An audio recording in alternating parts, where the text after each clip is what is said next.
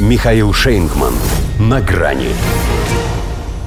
Непогода нынче в моде. Байден нашел кое-что пострашнее атомной войны. Здравствуйте. На грани. Удивительный все-таки человек, этот их Джозеф Байден. Дожил до 80, а сохранил интеллект шведской девочки-подростка, пусть ей уже и 20. Для человечества, говорит, изменение климата опаснее ядерного оружия – Странно, что его не было вместе с Гретой на защите немецкой деревушки Люцерат, которую снесут ради угольного карьера. Может, потому что власти пошли на это из-за энергетического кризиса, вызванного отказом от российского газа, северный поток которого был остановлен терактом, приведшим в неописуемый восторг администрацию этого самого Байдена. Хотя это совсем другая история, от которой все-таки не умирает все живое – Гораздо страшнее, что президент страны, применявший атомную бомбу, опять не видит в этом ничего экзистенциального.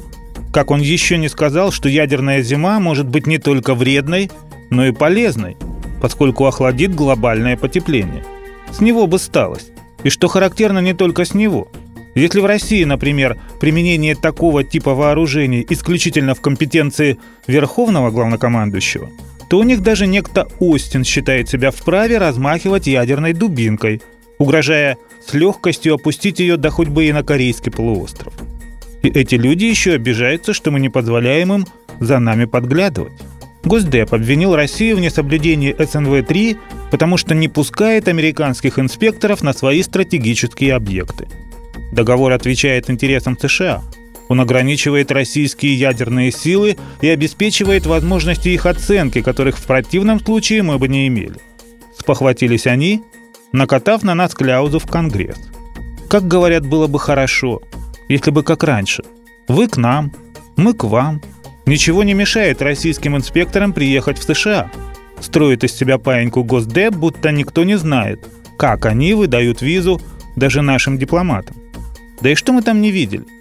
Все те же Минитмены 3, других-то у них нет. А у нас и сарматы, и авангарды. И так им хочется узнать, где, что и сколько. А еще лучше, чтобы как в 90-х, самим руководить уничтожением. И ведь мы были бы совсем не против взаимного контроля. Сами того хотим, поскольку международные договоры чтим, тем более если этот единственный, что еще хоть как-то удерживает мир от ядерного беззакония – но проблема в том, что США официально объявили курс на стратегическое поражение России. Открывать им ворота, что пускать козлов в огород. К тому же есть у нас сомнения, что эти милые люди дискредитации России хотят обосновать свой отказ от соблюдения СНВ-3 с последующим выходом из него. Они так всегда делают. Хотя поступать подобным образом с атомным оружием – последнее дело. Но Байден же сказал, что не так страшен грипп, как его малюют – вот природные катаклизмы – это другое. Ему бы объяснить, что цунами, величиной со всемирный потоп, может быть и божьей карой. Этого бога Посейдоном зовут. И лучше бы им его не звать.